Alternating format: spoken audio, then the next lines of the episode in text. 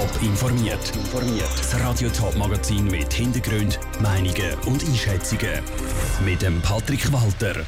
Warum der schwere Unfall mit einem Modellflugzeug im Kanton Zürich eine Ausnahme ist und warum der neue Trainer vom Fußballclub GC der richtige ist, das sind Themen im Top informiert.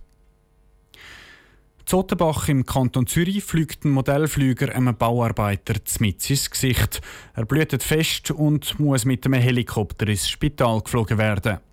Der Unfall zeigt, Modellflüger sind nicht einfach grosse Spielzeuge, sondern sie können sehr gefährlich sein. Wie gross das Risiko von derartigen Unfällen ist, hat darum Lucia Niffler herausfinden. Fliegen darf so ein Modellflüger jeder. Es braucht keine spezielle Pilotenausbildung oder Prüfung, schreibt das Bundesamt für Zivilluftfahrt auf Anfrage. Obwohl die Modellflüger also von Laien gesteuert werden, sind sie absolut sicher. Von dem ist der Schweizerische Modellflugverband überzeugt. So etwas wie das Ottenbach, wo ein Modellflüger in einen Menschen fliegt, passiert selten, sagt Andreas Schwärzmann, der im Vorstand vom Verband ist. Es gibt immer wieder Unfälle, wenn man einen Propeller kommt mit den Fingern. Aber an und für sich sind das ganz, ganz kleine Unfälle meistens so in den Vereinen so kleine Bagatellunfälle, wo man sich irgendwo schneidet oder etwas brennt oder so. Die Zahlen von der Beratungsstelle für Unfallverhütung BFU bestätigen diese Aussage. Zwar verzeichnet sie pro Jahr rund 100 Verletzungen mit Modellflügern, sagt Mara Zehnhäusern von der BFU. Aber wenn man die Verletzungen näher anschaut, sieht man, dass in der Mehrheit der Fälle das Verletzungen sind wie Schnittwunden, Kratz oder Schürfungen. Und das deutet für uns eher darauf hin, dass es eher beim Zusammenbauen von so einem Modellflugzeug passiert. Unfälle beim Fliegen sind also ziemlich selten.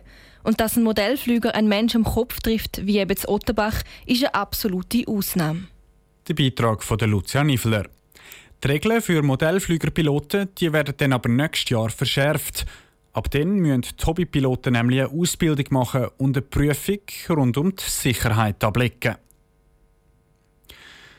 Der Schweizer Rekordmeister GC ist vor einem guten Jahr von der Fußball Super League abgestiegen, nicht Challenge League. Seither sind schon drei verschiedene Trainer an der Seitenlinie gestanden: der Forte, der Goran Juricin und der Sultan Kadar. Der Aufstieg in die Super League, der ist aber misslungen. Jetzt probiert es wieder ein neues Gesicht.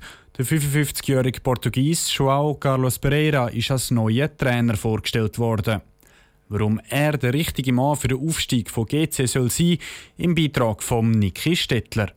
Im letzten Sommer sind Grasshoppers in die Challenge League abgestiegen und das Ziel vom Wiederaufstieg in Zürcher in dieser Saison klar verfehlt. Darum starten die Hoppers in der neuen Saison einen neuen Versuch mit einem neuen Mann an der Seitenlinie. Es ist schon der sechste Trainer in den letzten drei Jahren. Der neue Trainer, schon auch Carlos Pereira selber sagt, für das bräuchte es vor allem die richtigen Werte. Jeder müsse alles geben für einen Club. Uh, ich bin überzeugt, ich kann neue Werte ins Team bringen und das ist meine Hauptaufgabe. Es wird eine grosse Aufgabe, das weiß ich. Aber wir haben einen guten Staff und wir können zusammen ein gutes Team aufbauen. Er ist kein wahnsinnig bekanntes Gesicht in der Fußballwelt.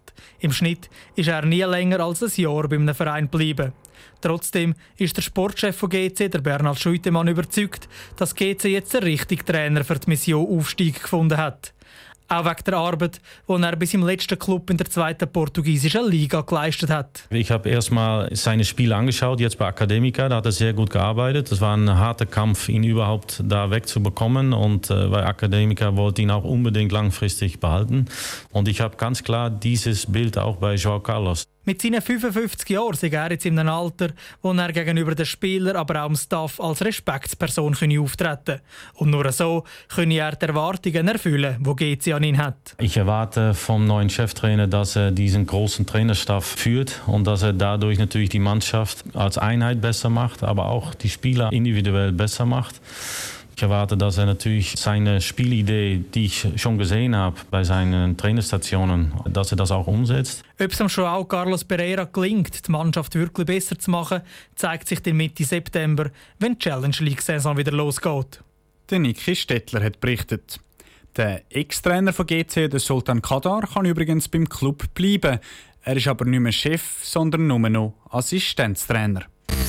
Top informiert, auch als Podcast. Mehr Informationen gibt's auf toponline.ch. Es kommt